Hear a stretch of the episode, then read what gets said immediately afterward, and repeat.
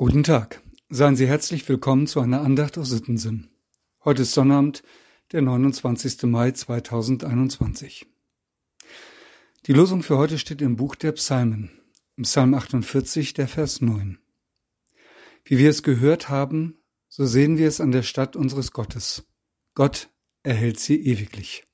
So heißt es dort. Der Vers stammt aus einem Psalm der Korachiter. Die Korachiter, so ist überliefert, waren Musiker und Türhüter im ersten Tempel. Elf Psalmen werden ihnen zugeschrieben, allesamt mit einer 40er oder 80er Zahl benannt. Im Psalm 48 geht es nur um die Stadt Jerusalem und um den heiligen Berg Zion, auf dem sie erbaut ist. Es heißt dort, Schön ragt empor sein Gipfel, daran freut sich die ganze Welt. Der Berg Zion fern im Norden, die Stadt des großen Königs. Und etwas weiter steht, wie wir es gehört haben, so sehen wir es an der Stadt unseres Gottes. Gott erhält sie ewiglich. Und das ist ja unsere Losung. Uns ist das fremd, so von einer Stadt zu singen.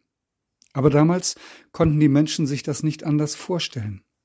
Jerusalem und der Tempel sind für die Ewigkeit gebaut.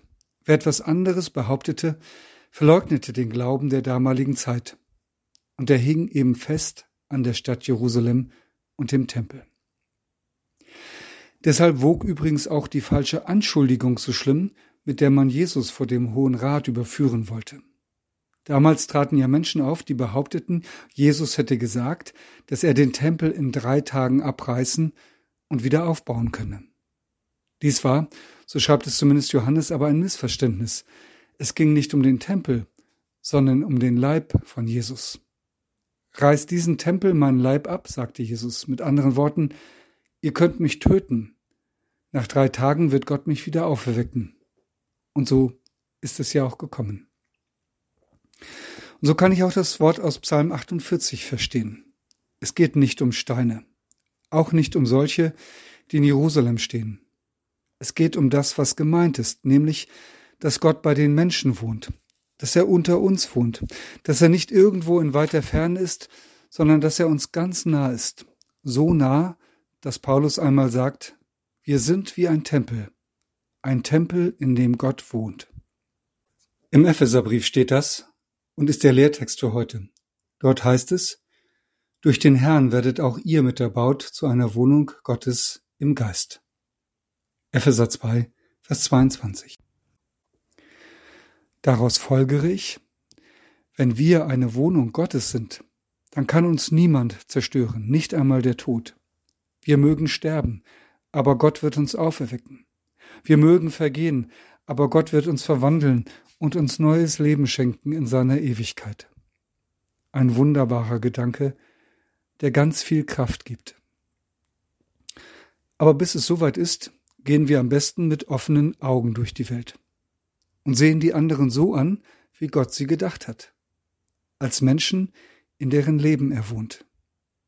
Ich verspreche dir, wenn du die Menschen so siehst, wirst du ganz neue Dinge entdecken. Ich lade ein zu einem Gebet und ich leihe mir dafür Worte, die schon in den 70er Jahren entstanden sind, ein Text von Gitta Leuschner. Jesus will uns bauen zu einem Tempel als Wohnung für den heiligen Gott. Dieses Haus des Herrn ist die Gemeinde, die Säule und der Wahrheit Grund. Wie Edelsteine schön geformt, aus seiner Gnade durch das Wort.